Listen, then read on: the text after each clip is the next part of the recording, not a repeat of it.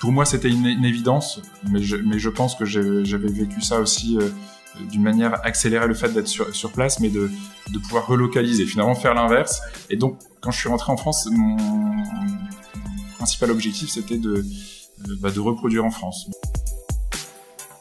Je dirais que dans la vie, il n'y a, pas de hasard, il y a des coïncidences et on, les prend. Euh, il, faut, les saisir, mais encore faut-il être ouvert. Le Maillot et je dirais tous les industriels français ont besoin de, marques fortes qui vont véhiculer justement euh, euh, sur toutes les valeurs et la qualité et euh, les avantages d'une fabrication locale. Ce qui est important, c'est de dire ce qu'on fait et, faire ce qu'on dit. Là, c'est d'être aligné. C'est le point numéro un. Bienvenue dans votre Learning Expedition, le podcast qui accélère vos transformations. Tel un voyage apprenant, nous allons découvrir ensemble des histoires d'entreprise, des leaders inspirants, des hommes et des femmes précurseurs ou tout simplement passionnés dans leur domaine. S'inspirer des meilleures pratiques va assurément accélérer vos transformations, et comme il n'est pas toujours nécessaire d'aller bien loin pour trouver des pépites, les Hauts-de-France sont mon terrain de jeu. Je m'appelle Laurent Stock et je vous souhaite la bienvenue dans votre Learning Expedition un peu spéciale, je vous l'accorde. Euh, bien, bonjour tout le monde, j'espère que vous allez bien. Euh, je vous embarque aujourd'hui à Saint-André-les-Lilles, là où se trouve l'une des bonnetteries de France, je dirais même euh, une bonnetterie 3.0. Euh, et c'est avec son président, Martin Brevard, que je suis aujourd'hui. Salut Martin. Salut Laurent. Bon, merci de m'accueillir chez toi au sein d'une entreprise qui euh, vit sa révolution puisque euh, produire des sous-vêtements français c'est quand même euh, assez osé. Mais c'est surtout une histoire d'hommes et de femmes, un pari audacieux où le Made in France reprend sa place. Alors on avait eu l'occasion d'enregistrer un premier podcast ensemble lors du, du, confinement et je voulais absolument venir dans ton entreprise pour mieux te connaître, comprendre ton parcours et ton cheminement qui t'amène à produire responsable aujourd'hui. C'est bien ça? Tout à fait, c'est tout l'enjeu. Bon, super. Alors, pour mieux te connaître, ce que je te propose, euh, Martin, c'est que tu puisses te présenter euh, à nous. Lourde tâche. euh, écoute, j'ai l'impression d'avoir vécu plusieurs vies dans ma vie, donc ce que je suis aujourd'hui, je l'étais pas forcément avant. Ouais. mais je vais me présenter comme ça pour montrer un peu le cheminement. Euh, Puis je vais venir te chercher après. Voilà, c'est important, c'est important parce que finalement la, la, vie suit son cours et on prévoit pas. Ouais. Euh, j'ai, je, je, voulais euh, à la sortie de, de, de mon bac S que j'ai obtenu mais avec difficulté faire une école d'ingénieur ouais. et après un MBA. Ouais. Euh, voilà, double double compétence et euh, bah, de par mes mes notes, j'ai plutôt raccourci mes études d'ingénieur. J'ai fait un IUT euh, génie mécanique et politique mmh. dans la région ici mmh. à Valenciennes. Et euh, je me suis rendu compte que c'était très bien d'avoir un vernis euh, technique pour la, la, culture générale, mais que finalement je me voyais surtout pas euh, voilà avec le stéréotype ingénieur concentré par rapport à mon tempérament, c'était difficile. Mmh. Donc tempérament je... quoi? Tempérament déjà d'entrepreneur à l'époque T'avais envie de, oui, de prendre des choses en main, c'est ça je, je, pense ouais. entrepreneur et puis euh, de cueillir la, cueillir la vie. Cueillir la vie. Ouais. Voilà, c'est pas mal. Voilà, euh, dans un peu un peu touche à tout. Je, je suis toujours aujourd'hui, euh, mais voilà, je suis parti plus rapidement euh, vers le commerce gestion où je suis parti euh, aussi. J'ai fait tous mes stages à, à l'étranger. Ça m'a vraiment ouvert l'esprit. Ouais. Et je suis, j'ai fait finalement des grandes écoles après l'école de, de, commerce de Grenoble et puis HEC entrepreneur. Mmh. Ce qu'il faut retenir, c'est que je suis toujours rentré par les petites portes ouais. parce que j'avais un parcours atypique. Ouais. Et je pense une ouverture d'esprit et une pugnacité. Euh, euh, donc ça, c'est important. Ce qui fait la force, souvent, je trouve, moi, euh, les, les, les profils atypiques, euh, la pugnacité, euh, c'est des éléments qui sont clés quand on quand on veut entreprendre et tu le, enfin tu le, tu, tu corrobores aujourd'hui, quoi. C'est un élément clé, ça. Alors, je, je pense, et puis avant tout, je pense qu'il faut être bien dans sa peau, bien dans son ouais. corps, bien dans son esprit, ouais. et ça transpire. Et euh, si on a une tête bien faite, euh, on arrive à, à, à progresser, à s'entourer et à faire ce qu'on veut finalement. Euh... Je, je, pose la question souvent du, du moteur. D'ailleurs, c'est Renan que tu connais, Renan Demal, qui est passé, qui est euh, dans l'épisode euh, dans la peau d'un BA. Euh, lui me disait, euh, il y a différents moteurs dans la vie pour un chef d'entreprise. C'est quoi toi ton moteur justement quand tu sors de d'études finalement classiques quoi, la, la voie classique des euh, hautes écoles de commerce pour ensuite euh, rentrer dans la vie active et puis euh, voyager à l'étranger et puis créer une société. C'est quoi ton moteur toi pour pour bosser donner du sens à, à tes journées? Bah c'est finalement c'est un moteur peut-être je pense inconscient c'est c'est de de prendre plaisir et puis d'avoir l'énergie au réveil Ouais. euh, pour moi c'est d'avoir une, une journée équilibrée c'est c'est de- d'avoir une surprise finalement tous les jours de Ouais. rencontrer des nouvelles personnes Euh, pour moi l'humain c'est très important Ouais.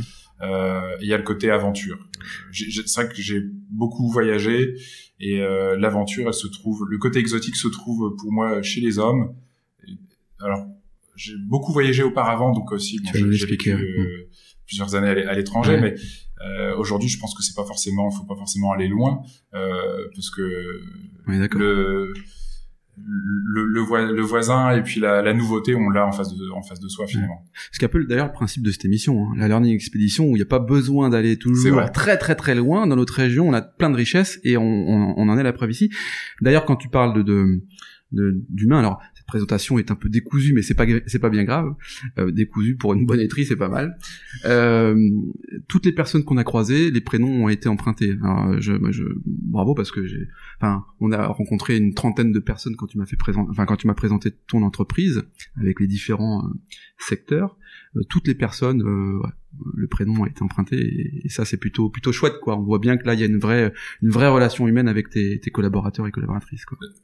Pour moi c'est important c'est alors euh, on est tous euh, moi enfin premier surtout dirigeant de la, la société on est tous enfin débordés et on peut pas mais par contre quand on est avec quelqu'un euh, c'est d'être présent Hmm. Je pense que c'est une histoire de contrat de confiance entre guillemets c'est-à-dire que faut que la personne se sente écoutée et euh, même si c'est quelques secondes c'est de d'être d'être présent avec la personne Ouais. Donc tu sors tes études, HEC c'est ça? Alors, tu disais études finalement euh, classiques, mais je pense que Pas tant que ça. pas, pas tant que ça, Ah, parce ah, que non, fi- finalement j'ai fait beaucoup de toujours rentrer par la petite porte Ouais. et, et, j'ai tout sauf classique finalement parce que j'ai pas fait euh, une prépa et puis une Ouais. école d'ingénieur, une Ouais. école de commerce. ou- Ok. non, j'ai fait beaucoup de voyages dans différents pays et puis euh, et puis euh, à chaque fois euh, je suis resté un ou deux ans dans les écoles et en, Ouais. en mode accéléré. D'accord. Euh, voilà, c'est comme ça que j'ai vraiment euh, gagné confiance.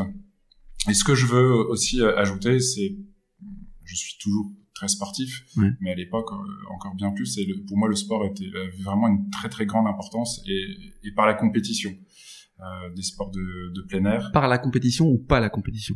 Pas- euh, avec la compétition. Avec la compétition. Voilà. D'accord en plus. Ouais. Ok. toujours la logique de ce que je- ce que j'ai envie de dire, c'est que quand on grandit l'adolescence, ça- c'est- d'abord on se construit. Ouais. Les études, c'est ça sert, à- c'est appre- c'est apprendre à apprendre finalement. c'est euh, c'est vraiment ce que j'ai retenu et, euh, et le sport aussi, c'est apprendre à apprendre parce que c'est jamais inné et puis pour euh, pour se dépasser, il faut toujours travailler. Tu penses que le sport, parce que c'est quand même un, dénomi- un dénominateur commun sur l'ensemble, au moins sur 80% des podcasts que j'ai réalisés, le sport est un élément clé en fait dans la vie d'un entrepreneur. Tu penses que le sport est une l'une des clés de succès pour réussir Moi, je, oui, l'une des clés dans le sens où il y a rien d'acquis et il faut travailler Mm. et il faut se faire plaisir. Et euh, la victoire se mérite. Il y a, euh, euh, il y a un, un début, un entraînement et une ligne d'arrivée. On peut pas toujours être à fond. Mm. Euh, Enfin, c'est les, les, les valeurs du, du dépassement de soi finalement et de la vie. Euh, c'est pas un long fleuve tranquille. Ouais. évidemment, voilà, on le vit tous. Euh, mais ça nous permet de, de dépasser euh, les, les supposés échecs et, et puis pour mieux rebondir. Enfin, c'est vrai qu'il y a beaucoup de valeurs de pugnacité Mm. qui Mm. sont utiles, je pense, dans la vie d'un entrepreneur. Ok. Donc ça, tes voyages, on construit l'homme que tu es aujourd'hui. T'as quel âge au- aujourd'hui, Martin? 42 ans. 42 ans. T'as deux ans de moins que moi. Bon. euh, et donc, euh, l'adolescent qui devient homme et qui voyage, donc euh, la suite de tes études, t'amène à voyager, c'est ça? Euh, Du moins à travailler dans des pays étrangers? Voilà, voyager pour le sport euh, dans l'Himalaya, Ouais. traverser de, de pays en, en VTT, Ok. euh, des, des courses, des trails. Euh, évidemment aussi pour euh, pour travailler et et notamment cinq ans en Chine. Ok. C'est les cinq ans en Chine qui t'amènent à avoir cette petite, euh, ce petit basculement sur la sur la consommation, sur. On peut dire ça. Ouais, on peut, On dire, peut ça. dire ça. Donc cinq ans en Chine, tu fais quoi en Chine? En Chine, je fais exactement l'inverse de ce que je fais aujourd'hui. Donc tu produis euh, chinois chinois pour vendre aux Français pour vendre aux Français et euh, avec une logique de volume et de bas coût. pour de la rentabilité Pour de la rentabilité, à fond les ballons. voilà. Euh, je suis rentré par là, euh, je travaille pour une, une entreprise euh, familiale que mon père avait co-créée à l'époque, et on faut se replonger dans l'histoire. Donc nous sommes en 2004, euh, la mondialisation à outrance, la Chine capitale du monde, économique, capitale économique, et la grande distribution qui est toujours plus grande et qui, avec les volumes qui grandissent, la consommation qui, qui s'accélère, et du coup, logique prix à l'extrême de la perversité, les enchères inversées euh, sur Internet, des portails où on se retrouve en concurrence euh, face aux Chinois, aux Pakistanais. Et donc on n'a pas de solution que de suivre ou sinon de mourir, euh, si on veut garder la production en France. Ou en tout cas changer de modèle économique, mais c'est violent. Et...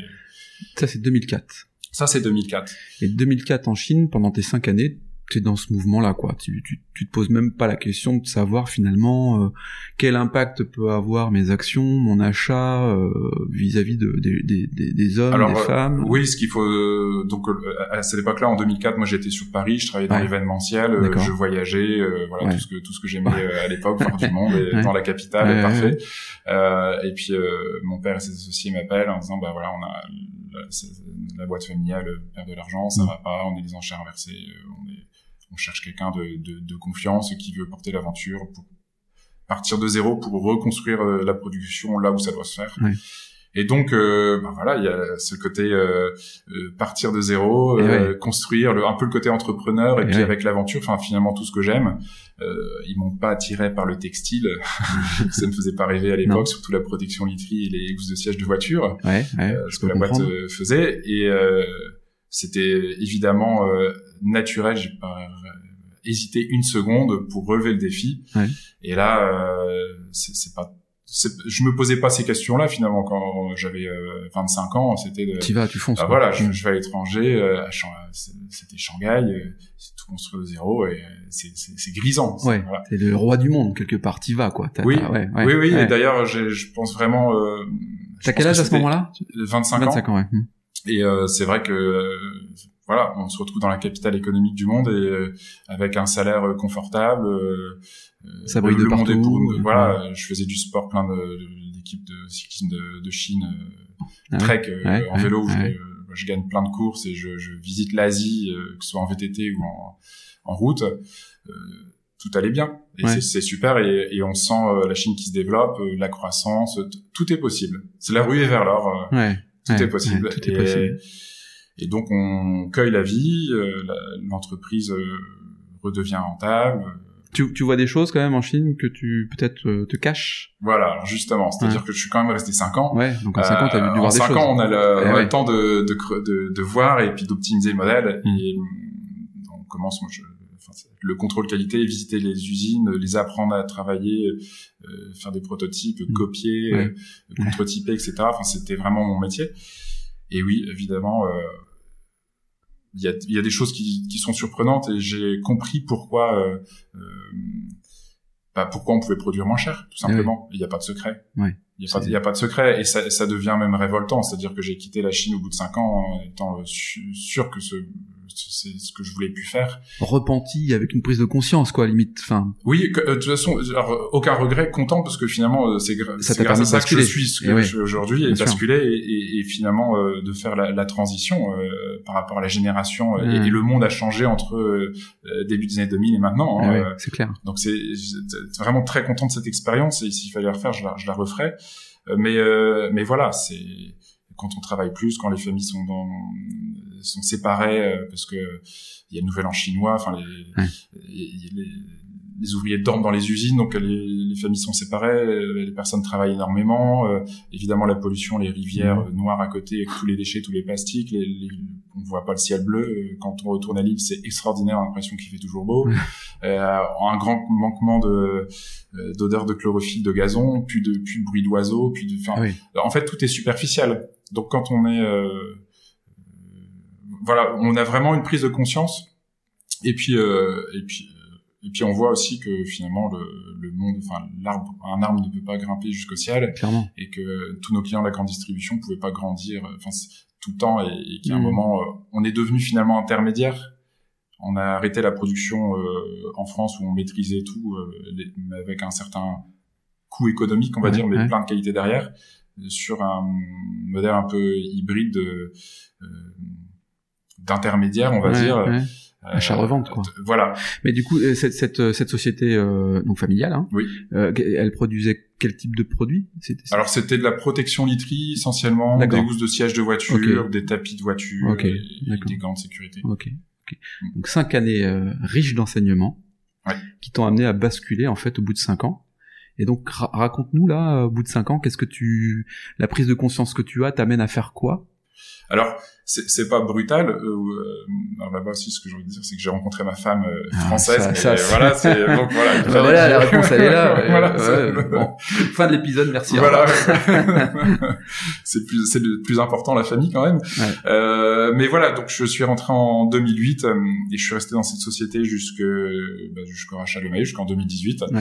Et petit à petit, avec une, une prise de conscience qu'il fallait euh, euh, pour moi, c'était une, une évidence, mais je, mais je pense que j'avais vécu ça aussi euh, d'une manière accélérée, le fait d'être sur, sur place, mais de, de pouvoir relocaliser, finalement faire l'inverse. Ouais. Et donc, quand je suis rentré en France, mon, principal objectif, c'était de, euh, bah, de reproduire en France. Donc, on a eu l'occasion de racheter une entreprise qui est en redressement judiciaire, qui faisait des matelas bébés. Ouais. Euh, ça me tenait vraiment à cœur pour euh, relocaliser une partie de la production en France. Euh, voilà. Et J'ai fait mon bout de chemin euh, jusque, euh, Jusque- 2018. Jusque 2018, Mm. où là tu rencontres euh, le Mailleux. Oui. Euh, ton ton associé Loïc Loïc, euh, c'est quelqu'un que tu connais euh, également, avec laquelle l'aventure doit se faire euh, absolument à deux dans le cadre d'une association. Tu, tu, comment, comment ça se passe Alors, cette rencontre avant? Parce que je... je, dirais que dans la vie, il y a, a pas de il y a pas de hasard, il y a des coïncidences et on, on les prend. Euh,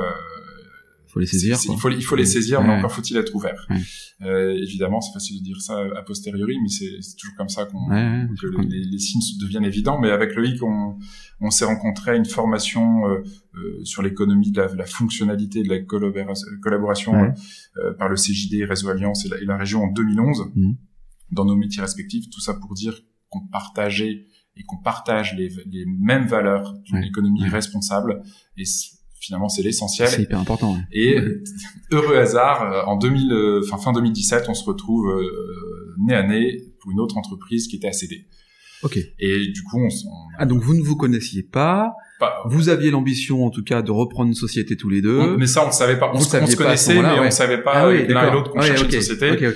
Et du coup, on s'est ren- on s'est rencontrés par hasard sur une société en session. On s'est dit, bah celle-là, euh, elle ne nous plaît pas. euh, euh, on avait euh, vraiment fait les mêmes analyses, mais on a Ouais. vu qu'on était très complémentaires et surtout Ouais. qu'on avait la même vision, les mêmes valeurs. Ouais, ouais. Et si on trouvait une société assez grande pour être à deux, Alors? avec nos complémentarités, et ben on se fait signer. Ouais. Et euh, même pas un mois après, euh, Et voilà, j'appelle Loïc avec le maillot en disant bah et c'était une évidence euh, par nos complémentarités. euh, voilà, Ouais. C'était Et c'est canonissime parce que quand on est quand on est ici à Saint-André-les-Lilles, euh, donc sur la métropole lilloise, euh, il y a il y a toute une histoire là qui qui, qui nous revient en pleine euh, en pleine figure. Il y a un tas de compétences. Euh, il y a une technologie, je parlais tout à l'heure d'une bonnetterie 3.0 pour plusieurs raisons, tu, tu vas nous en parler après, sur à la fois la notion des, des, des outils hein, de, de, de production, de l'outil industriel en tant que tel, mais également de la, de la, de la R&D, de la recherche, de la, de la communication, du marketing. Enfin, c'est c'est rigolo finalement de, de, voir une société qui a plus de combien combien d'années? 74 ans. soit 74 ans et qui aujourd'hui euh, est, est dans l'air du temps et plus que jamais euh, même euh, précurseur sur un certain nombre de produits. Tu vas nous également nous, l'expliquer un peu après. Alors donc du coup euh, 2018 hein, le, le, le duo magique euh, reprend cette société. Euh, société en difficulté, Non, euh, je dirais que c'était c'est pas une société en difficulté, c'est pas une, une belle endormie. C'est une, une société qui a été créée en 47, euh, donc les 30 glorieuses, si on se projette, ouais, ouais. et qui a vécu euh, ce que la France a vécu et l'industrie, et particulièrement l'industrie textile, Ouais. a, a vécu pendant ces années-là jusqu'à aujourd'hui. Et je dirais que c'est une c'est une histoire euh, finalement pas banale. Ouais. Et c'est une entreprise qui est très résiliente. Et, euh, qui a qui a connu des périodes de difficultés, mais au moment où on l'a repris, elle était euh, euh, elle était saine, mais il fallait il- la moderniser et, et, et, et, sans- et avoir euh, également de la nouvelle énergie pour euh, porter cette entreprise euh, dans le monde actuel. Ouais. Alors la nouvelle énergie, euh, moi d'un point de vue consommateur, hein, je dirais, euh, ce qui, ce qui, ce qui m'a euh, agréablement surpris, en tout cas ce qui m'a impressionné, hein, chercher le terme, c'est le fait que nous sommes ici dans le lieu de fabrication, de production du slip français, enfin une grande partie des produits du, du, slip française, du slip français, la fameuse marque qui a émergé un jour comme ça et qui aujourd'hui est, est, est, vraiment au devant de la scène à travers ses produits made in France et made in euh, Saint-André-les-Lilles, quoi. Hein, c'est ça C'est quoi l'histoire là avec eux, avec eux? Ah, L'histoire, elle, elle, commence. Euh, alors déjà le, le, le, slip. Ce qui est intéressant par rapport au slip français, c'est euh, et, et aujourd'hui, c'est il y a le digital, c'est-à-dire que le, le slip français a dépoussiéré le, mmh. la fabrication française à partir de 2012, hein, le, lancement du site français. Et euh, il y a une belle rencontre euh, en 2013 euh, avec le maillot où le, slip galérait à, parce que c'est difficile, ouais. difficile. Il y a très peu d'entreprises ouais. à intégrer euh, capables de fabriquer des slips. Finalement, un produit basique qu'on porte tous. Clair. Mais en France, tout était parti. et euh, avec Guillaume Gibaud et puis Edith Lemaillot, Olivier Diers, à l'époque, ils se sont rencontrés et, et c'était l'alliance, en fait, ce qu'il faut retenir, c'est l'alliance d'un fabricant spécialisé justement dans les sous-vêtements avec tout le savoir-faire. Dont c'est son métier, son expertise. Dont le, le slip qui sent bon, micro-encapsulation, enfin, qui, qui, a fait le buzz à l'époque et qui existe toujours aujourd'hui. Et euh, Le slip qui sent, je te coupe, le slip qui sent bon, c'est ici? C'est pas mal, bah oui, voilà, c'est né de, voilà, de, du, du, fabricant et puis de l'idée d'un entrepreneur, euh, un peu, génie, voilà, pour, euh, pour, la, pour la com et, et euh, et, et, je pense que c'est ce qu'il faut retenir, c'est euh, que les, le maillot et je dirais de, les, tous les industriels français ont besoin de, de marques fortes qui vont véhiculer justement euh, euh sur toutes les valeurs et la qualité et euh, les avantages d'une fabrication locale. Mmh. Et euh, pendant des années, la fabrication française n'a pas pu travailler ça. Et quand je parlais d'une question de nouvelle énergie, c'est-à-dire que les anciens dirigeants on pense avec lui que c'était les, les, bonnes personnes au bon moment parce qu'ils ont bâti des murs euh, pour protéger l'entreprise, pour pas que ça délocalise. Mmh. Mais quand quand on bâtit des murs, on n'ouvre pas des portes. C'est deux métiers différents. Et nous, on arrive euh, de par notre génération et de par euh, aussi le contexte et la, euh, la, la, vie qui a évolué entre ces différentes périodes où le, les consommateurs seront euh, en quête de sens et de durabilité. Et il suffit de faire justement l'inverse d'être transparent, d'ouvrir et, euh, et, de communiquer sur des fondamentaux que l'entreprise a toujours eu, des produits de qualité avec un excellent service. On pourrait dire que c'est le marketing, c'est un peu, un peu raccourci ce que je veux dire là, mais est-ce qu'on pourrait dire que c'est le marketing qui est finalement à l'origine de la consommation made in France? Euh, Alors je dirais pas pas ça. Je dirais que le marketing accélère. Mmh la prise de conscience. D'ailleurs, je pense que c'est la bonne définition du marketing. Il faut, voilà, il faut valoriser euh, ce qui se fait. Euh, mais je pense que le, il faut d'abord parler de fond mmh. euh, et, et, des enjeux. Euh, on est face à une triple, enfin révolution. C'est, on a des enjeux écologiques, on sait tous. Hein, mmh il faut vivre sur euh, presque trois, trois planètes et la dette mondiale c'est 300% du PIB donc mmh. il faut arrêter de on vit dans un monde fini. Il y a que la finance qui est infinie pour l'homme et ça détruit la planète. Et donc je pense que de plus en plus là euh, on est conscient de ça.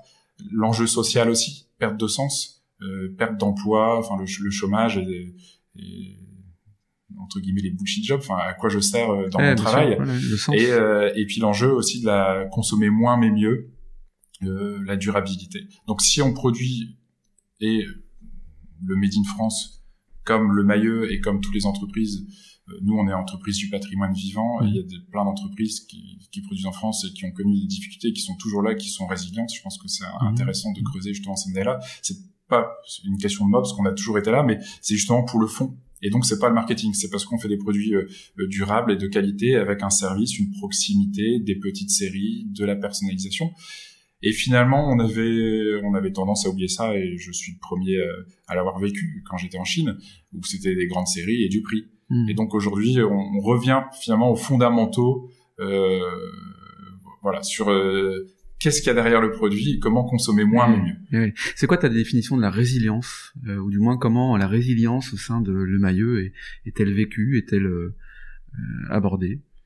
Alors pour moi, la résilience, c'est de c'est de perdurer dans le temps. Euh, à l'image du roseau qui va se courber. Mmh. Euh, donc il y a des périodes fastes et il y a des périodes de, frugalité, des périodes difficiles. C'est la vie finalement. C'est la vie, ouais, c'est clair. voilà. c'est de... clair, c'est la vie. Voilà, c'est finalement c'est voilà, hein, c'est à l'image de, de l'homme. Euh, il y a des jours où on est, on a moins de morale, mais voilà, c'est, il faut passer, quoi. Il faut pas, il faut pas déprimer, et se tirer une balle. voilà, c'est à l'inverse de ça. Donc, c'est, l'entreprise, c'est, euh, enfin, pour le maillot, en tout cas, la résilience, c'est euh, ce qu'il faut, enfin, en tout cas, nous, ce qu'on retient, euh, puisque nous sommes des passeurs et c'est ce qu'on veut préserver, c'est euh, le fait d'être intégré pour maîtriser le, la qualité, le service et les délais, d'aller plus vite. Euh, et au moment où il y a eu toutes les délocalisations, bah, le maillot a pu rester euh, sur place. Euh, parce que on fabrique la matière et, euh, et ça partait pas sur Europe de l'Est ou plus loin la matière, la confection, la broderie, la coupe. Enfin voilà, on, on arrivait toujours à avoir le, meilleur service. Euh, donc le, le fait d'être intégré, résilience aussi, ça veut dire bah il faut euh, voir loin et donc euh, euh la, la, trésorerie, euh, le fait que ce soit des, des, personnes physiques qui soient à la tête de la société, qui soient familiales, bah, il faut remettre au pot euh, dans les périodes de difficultés. Et, et, on remet au pot. Et on remet au pot, et c'est vraiment dû aux valeurs, c'est-à-dire que euh, Edith et Olivier, dans les moments difficiles, je vous dis, on reste en France, coûte que coûte. Donc on a été euh, euh à l'époque jusque 250 personnes. Euh, et il y a des moments, enfin, l'entreprise a réduit sa valeur, sa voilure jusqu'à 70 personnes. T'as repris, il y avait combien de personnes, toi? On était 90. 90. Euh, et donc aujourd'hui? On est 130. 130. Donc on, on voit bien que la, la courbe remonte, remonte. peut remonter. Euh, avant de démarrer cette, euh, cet épisode, on, on parlait de l'impact finalement des, des, des 35 heures. Oui. Euh, légende urbaine ou pas? Ça a eu vraiment un impact euh, au sein de la société sur. Euh... Ça a eu un impact. Alors, je pense qu'il faut bien mettre 35 heures. On en entend tout. ce qui a pour le maillot, en tout cas, c'est les 35 heures payées 39. C'est ça. Quand on fait du textile avec beaucoup de main d'œuvre, des, des, des, salaires, enfin de voilà, on, est sur des produits de grande consommation. Euh, 35 payé 39, ça renchérit de 11% euh, dans une période des années 2000 où, où, déjà il y avait la mondialisation. Et en face, ça accélérait en fait. Voilà. Euh, maintenant, le côté 35 heures pour euh, la travailler moins, la qualité de vie. C'est un autre euh, sujet, ça. Voilà, c'est un autre sujet. je pense que c'est c'est bien. Ouais, ça c'est un autre sujet. Mais effectivement, 35 pour 39, ça peut avoir un impact directement sur le prix d'achat et par conséquent sur le portefeuille du consommateur et par conséquent sur la perte de vitesse de l'entreprise en tant que telle. On a parlé de du slip français, il y a pas que ça. Euh, donc euh, le maillot, tu m'as dit 120 collaborateurs, 130, 130 pardon, 130 collaborateurs, un chiffre d'affaires euh, 6 millions 7 6 millions 7 euh, euros. Euh, c'est quoi les produits phares là donc 130 collaborateurs pour 6 millions 7, on voit le, le ratio. Donc c'est l'industrie textile recrute beaucoup, c'est important. voilà. Et il n'y a pas que le service en France, il faut il faut de la production locale. Vous produisez quoi? Alors sous-vêtements. Sous alors on, nous on est spécialisé dans la maille, donc on fabrique la matière. C'est euh, tout ce qui est extensible, donc on va dire euh, t-shirt, euh, débardeur, euh, sweatshirt, ouais. Euh, caraco et et puis euh, leggings, boxers, slip, culotte menstruelle. Alors culotte menstruelle, ça j'ai moi j'ai découvert ça. Euh, c'est un produit innovant, ça n'existait pas auparavant. Enfin, on, on, entend aussi beaucoup parler, alors j'excuserai, chers auditeurs, mais je suis pas un expert sur ce sujet-là, mais en tout cas, ce qui est intéressant dans ce sujet-là, c'est que finalement, toi, tu as intégré un, un, nouveau produit au sein de ta, ta, ta, chaîne de production. Ce produit, euh, finalement, répond aussi finalement à des enjeux de, de sécurité sanitaire quelque part, parce que euh, tout ce qui est protection euh, à tous les mensuelle, euh, là, tu vois, tu y réponds avec une, une réponse durable euh, et même rentable, et finalement euh, quelque part même philosophique par rapport à cette jeune génération qui euh, qui doit se, se, se protéger. Alors, ce, euh, ce produit, c'est très intéressant parce que pour moi, c'est un produit disruptif qui incarne, bah, qui, qui, qui, est qui, représente en fait tous les toutes les problématiques de la société. Aujourd'hui, les, les, enjeux mondiaux, ce sont évidemment, que tu dis euh, sanitaires, euh, environnementaux et, et, et, et social. La culotte menstruelle, ça, ça va euh, protéger la femme. c'est mieux, c'est mieux pour sa santé. Euh, également, c'est plus économique puisqu'on va pas la jeter et c'est vite rentabilisé parce que on la garde 3 à 5 ans plutôt que de, jetable.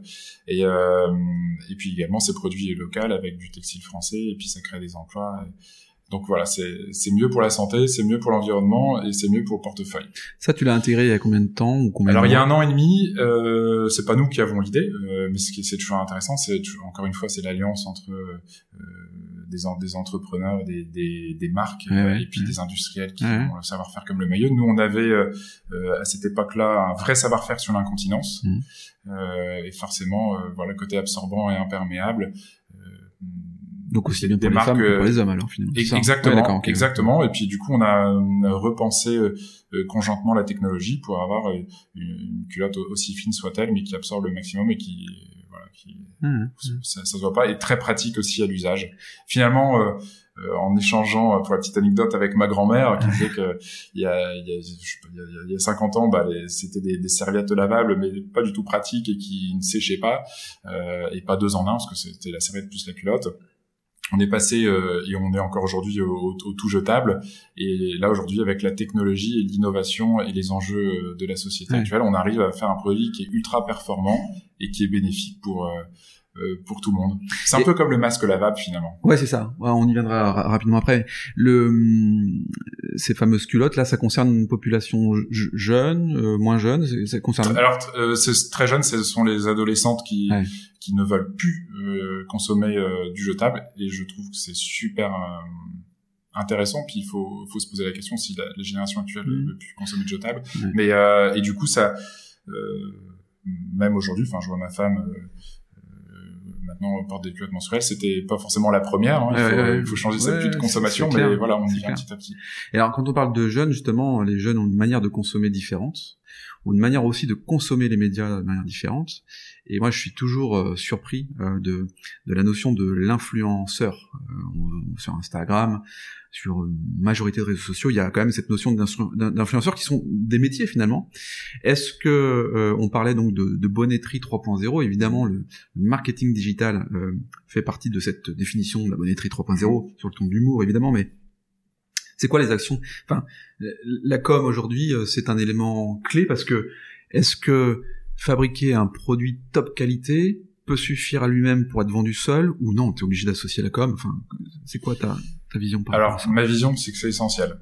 C'est, euh, on a beau euh, fabriquer euh, entre guillemets, je parle pas par rapport à le maillot, mais si, admettons qu'on fabrique les meilleurs produits du monde, si on communique pas et si personne ne le sait, ça sert à rien.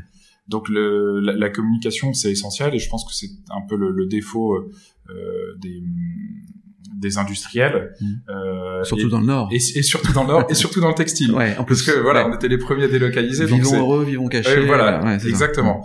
Donc il faut pas avoir honte. Je dirais que surtout ce qui est important, c'est de euh, dire ce qu'on fait. Mmh, d'affirmer. Et faire ce qu'on dit. C'est. Là, c'est d'être aligné. C'est le point numéro un. Euh, mais à partir du moment où on va communiquer sur le fond, parce que finalement la communication c'est la forme, mais quand on communique vraiment sur euh, l'essentiel à savoir euh, pour nous c'est avoir un produit euh, durable, euh, l'essentiel de la garde-robe qui va être transgénérationnel pour tous les âges et pas un produit mode mais voilà un produit intemporel qui va durer dans le temps, le plus responsable possible avec une consommation, prenez aussi une consommation moins mais mieux. Mmh.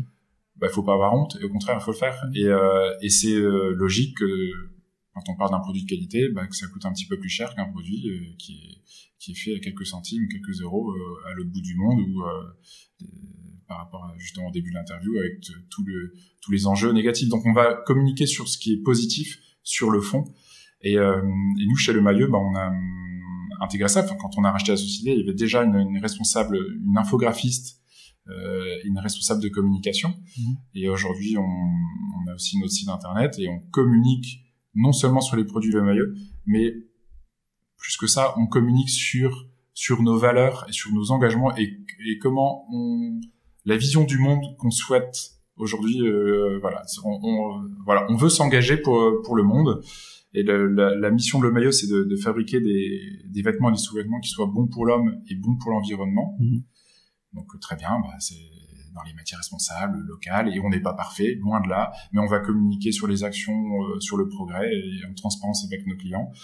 Et également pour euh, permettre au maximum de marques et d'enseignes à relocaliser mmh. dans les meilleures conditions de fabrication euh, sociale et environnementale et économique, parce qu'on va, on doit le prouver par le service et mmh. par l'usage dans le temps. Euh, mais ça, on est tout petit. Du coup, on, finalement, on communique pas que pour le maillot, on communique et, pour essayer. Pour l'enjeu aujourd'hui, c'est aussi de travailler avec des ateliers d'insertion qui se sont montés avec la crise du Covid des personnes qui se sont rendues utiles pour fabriquer des masques. Euh, Aujourd'hui, elles peuvent se rendre utiles aussi pour faire des, du t-shirt. Et voilà, c'est peut-être, on a la chance finalement d'être en première ligne aussi par la communication et nos engagements par le sens et donc avoir finalement une visibilité sur la toile et dans les réseaux sociaux. Et nous, on veut l'utiliser pas que pour le maillot parce qu'on n'a pas d'objectif de chiffre d'affaires.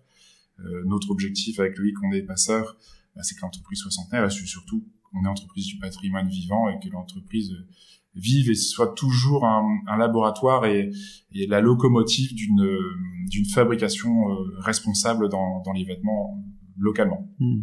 Et du coup, bah, pour être le plus efficace possible, si on peut travailler et irriguer le territoire, eh ben c'est top. Ouais.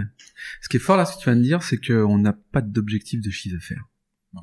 C'est. Il faut tenir. C'est, c'est tu, par, tu me posais la question, la définition de la résilience. Je pense que finalement, euh, voilà, avec le, recul, l'objectif c'est d'être résilient. Voilà, on a un savoir-faire, il faut le préserver. Faire vivre les hommes et les femmes qui travaillent ici, euh, qu'elles soient épanouies, épanouies, euh, servir ses clients, mais mais mais mais mais, mais la majorité, enfin le, principal objectif c'est cela quoi. C'est pas forcément la rentabilité à outrance euh, qui permettrait. Bon. Non, ça, en plus je suis convaincu si on avait cherché ça, même la rentabilité à outrance, on aurait délocalisé et on n'existerait plus aujourd'hui. Donc il faut, c'est aussi un message que je veux dire, c'est il faut pas chercher la valeur économique. La valeur économique, de toute façon, elle vient à partir du moment. Euh, en fait, nos clients euh, n'achètent pas chez le mailleux pour euh, pour le pour le prix. Ouais. Euh, nos clients viennent chez nous parce que avant tout, on partage les mêmes valeurs sociales et environnementales, mmh, mmh. Et, et, avec un un, un service qu'on se doit et ça c'est super exigeant et on n'est pas parfait mais on souhaite toujours progresser c'est de bien servir nos clients des produits de qualité dans les bons délais ça c'est un défi de tous les jours surtout quand on grandit et, et quand on doit embaucher quand on doit former euh, c'est des personnes qui par définition euh, débutent qu'on doit accompagner mais quand on fait du local, on doit être au top. C'est clair. Donc c'est toujours un peu le, le défi. Euh... Ouais, et puis le Made in France, t'as une pression supplémentaire, c'est que ça doit être parfait, quoi. c'est ça. Parfait. On est, on est, passé tout à l'heure dans tes ateliers de production, il y avait une, une dame qui, euh, alors tu m'expliquais qu'en fait euh, dans les chaînes de production classiques, dès lors où il y a un petit trou, un petit défaut, le racoutrage. Euh, comment t'appelles ça? Le racoutrage. Le racoutrage. Mm. Euh, dans, dans, dans, du classique, on prend, on jette, et puis euh, là, on reprend, et puis on vient racoutrer du coup. C'est ça, c'est ça. C'est un terme que j'ai appris aussi euh, en venant ici. Hein, je connaissais pas. Ouais. pour expliquer aux auditeurs, c'est faut s'imaginer.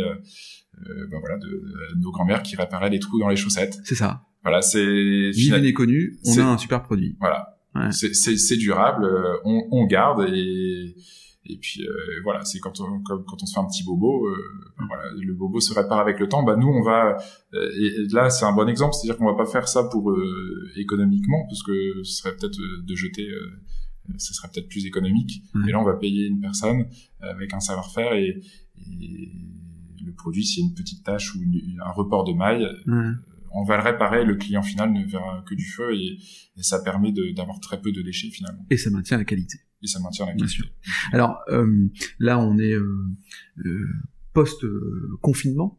Euh, tu as été quand je t'avais interviewé, il y avait une raison principale. Hein, on se connaissait pas on se rencontre pour la première fois aujourd'hui euh, physiquement. Euh, tu avais tu avais euh, lancé euh, l'opération Masque en Or avec le Souffle du Nord et, le CHU de, de Lille. Euh, tu, tu, sais nous faire un, une rapide synthèse là sur cette opération? Oui, euh, c'est une opération formidable. Je veux dire, on a on a vécu des moments intenses et, et on a des rapports et aujourd'hui on, on, se connaît Enfin, ce qu'il faut retenir par là, c'est euh, alors on a fait euh, pour une rapide synthèse en 450 000 masques. Parce que attends, avant, avant la synthèse, tu, tu, tu, fermes l'entreprise. Alors oui, c'est ça. voilà, c'est donc nous sommes le 16 le 16 mars, on ferme l'entreprise et, dès le lendemain, euh, en fait en moins de cinq jours dans la même la même semaine, donc le samedi même de, du confinement, on lance une production de masques. C'est nouveau pour le CHU, c'est nouveau pour pour le, le, souffle évidemment, et puis c'est nouveau aussi pour le maillot. Ah Donc c'est nouveau pour tout le monde, mais euh, ensemble on va plus loin. C'est vraiment ça, et ensemble on va plus vite aussi parce que c'était nouveau pour tout le monde. Donc on a pris les ressources de chacun, mmh. et pour qu'on soit le maximum efficace. Donc le souffle, euh, communiquer, trouver des bénévoles, un élan extraordinaire, hein, 24 000 personnes qui se sont portées volontaires. le maillot tout de suite inondé par, ce, par ça et, les matières, etc. ben, on a préparé l'équipe pour être le plus efficace possible et on a aussi fait une petite partie de confectionner les masques ici, puis le CHU pour euh, la qualité, les tests, et puis après il y a eu euh, ce qu'il faut retenir aussi, ce qui est pour l'anecdote, c'est que on a mis, on était l'un des premiers à mettre le, le masque euh, pour les pour les soignants et après l'État a fait les, tests, évaluation par la DGA et du coup voilà on a pu progresser mais en partant par le terrain on va plus vite, il faut s'entourer euh, et c'est surtout ce qu'il faut retenir aussi, c'est que par le sens on arrive à euh, à dépasser. À, dépasser. On a lancé le projet des masques en or et finalement c'est un projet qui nous a dépassé, mais d'une manière très fluide. On a pu grandir euh, toujours et être un exemple finalement mmh. pour beaucoup d'autres et, et s'aimer dans d'autres territoires, mais parce que euh, on avait le, le, le, sens et l'argent ne nous a pas guidé, surtout pas, surtout pas d'ailleurs. Et ça c'était très important d'être d'être à cheval par rapport à ça. Mmh. Et on est sorti une marque d'ailleurs. Hein. Le, le, le, masque s'appelle comment? Alors du coup aujourd'hui, donc euh, les affaires économiques reprennent. Ouais, euh, et on a voulu garder euh, justement tout, tout, ce que je viens de dire, enfin tout, euh, tout, tout, tout, ces, tout, ce côté positif. Donc on a, on garde le masque, voilà, malheureusement qu'on doit porter encore pour pas mal de temps. un masque qu'on a baptisé le solidaire. Euh, parce que euh, c'est un masque qui, qui, nous rappelle euh, les masques en or. On va, on reverse une partie des bénéfices au souffle du Nord. Ah, ce masque qui était aussi collaboré, c'est la version 2 finalement du Garidou ouais, à l'époque, mmh. avec une impression, une, une, impression justement sur pour illustrer en fait toute cette chaîne solidaire qui s'est qui, qui s'est portée pendant le Covid. Alors c'est un masque qui qu'on peut utiliser plus de 50 fois et je dirais que c'est c'est pour moi, c'est vraiment très important et je suis toujours choqué de voir autant de masques. Je, je, pense que c'est la solution qui paraît tellement évidente par rapport aux enjeux de la société. C'est un masque qui, euh, pour la crise sanitaire, qui va protéger, évalué par la DGA. Euh, pour la crise environnementale, c'est fait euh, localement et c'est lavable plus de 50 fois. Et en plus, ça crée des emplois et ça préserve le savoir-faire au niveau local. Mmh. Et c'est plus économique à l'usage. Conclusion. Je, pose la question pourquoi on, met encore des masques jetables? Je ne sais rien. Je, je, je, ne sais pas. Je ne sais pas te répondre à, cette question-là. Euh, en tout cas, bravo pour la pour l'initiative euh, qui, a, qui, a, été prise et puis la, la continuité de tout ça. Euh, on arrive bientôt au, terme de, de, cet épisode, Martin. C'est quoi ta plus grande fierté? Est-ce que tu as une plus grande fierté justement dans ta dans ton aventure entrepreneuriale? Euh, c'est difficile de répondre à cette question, mais moi, c'est la plus grande fierté euh, ce vieux moment présent, c'est de voir le sourire des collaborateurs. Voilà, c'est euh, peut-être euh, voilà d'être euh, acteur du bien-être, de, de se sentir utile et de, de s'entourer de personnes qui sont contentes de travailler avec du sens. Mmh, ok. Et alors du coup, 42 ans. Donc le, jeu d'homme que tu euh, étais euh, euh, auparavant, tu, tu y dirais quoi là? Si t'avais une minute, tu y dirais quelque chose de particulier ou pas? Alors ouais, c'est la confiance et garde humilité. L'humilité. L'humilité. je pense que c'est quelque chose que j'ai que j'apprends toujours et et, aujourd'hui pour moi c'est une valeur essentielle. Ouais, essentielle. Et, et, je pense c'est ce qui c'est vraiment euh, ce que j'ai vécu personnellement, mais je pense aussi quand je vois euh, aujourd'hui euh, le monde, c'est finalement la perte de confiance qu'on a par rapport aux institutions.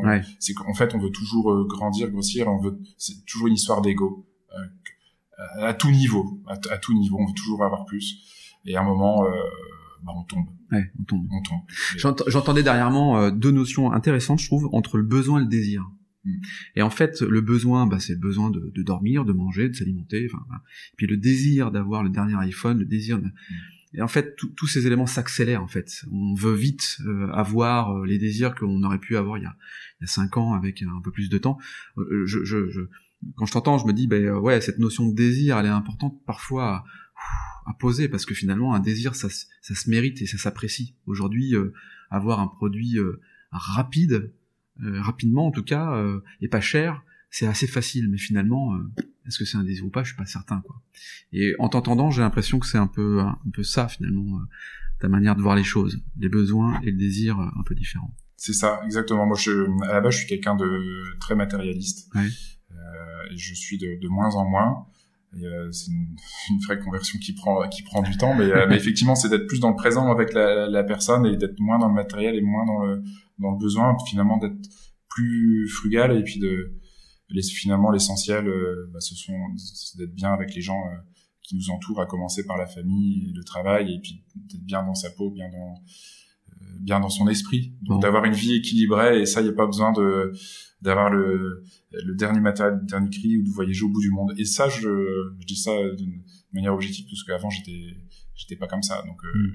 je, je, pensais toujours à aller plus loin, à repousser mes limites, voyager, voir le maximum de personnes, de de dormir le moins possible et euh, et finalement on se perd. Euh, ah, ça c'est l'âge. C'est grisant, c'est grisant, mais ça peut pas durer longtemps. Ah, ça peut pas durer longtemps. Bon, super. On te retrouve euh, comment, Martin, sur les réseaux sociaux euh... Oui.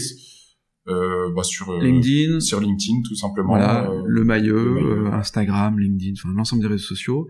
Euh, pour acheter tes produits, lemaillot.fr, je suppose qu'il y a un e-shop. Voilà, lemaillot.com. Lemaillot.com, ouais. tout simplement, et on peut trouver un e-shop. Bon, merci Martin. Et chez tous nos partenaires, chez tous nos clients. Ouais, chez tous tes clients évidemment. Ouais. Euh, quand tu dis tes partenaires, c'est partenaires distributeurs? Alors, euh, en, en, fait, euh, 70% de notre chiffre, c'est on travaille exclusivement pour des clients. c'est ça. Donc, on fait du sur-mesure pour nos clients. Donc, tu parlais du français, il y a 1083, il y a toutes les marques de culottes menstruelles. Ouais, okay. Il y a et puis et puis et puis des clients euh, de la région, de la, la, la grande distribution euh, et de vente par correspondance avec qui on recommence à travailler. Ça, c'est encourageant. Aussi. Bon, très bien, super. Comme quoi, les, les... le monde évolue. Le monde évolue. Et, voilà, et, je suis positif. et c'est plutôt pas trop mal. Merci en tout cas Martin de m'avoir accueilli chez toi. Merci pour ton temps Laurent. Merci à, à, nous. On se retrouve euh, la semaine prochaine. Je serai en compagnie euh, d'Amandine Dupont. Euh, c'est la patronne de Dupont et Dupont. Une belle agence d'influenceurs. Alors d'ici là, portez-vous bien et je vous embrasse. À bientôt.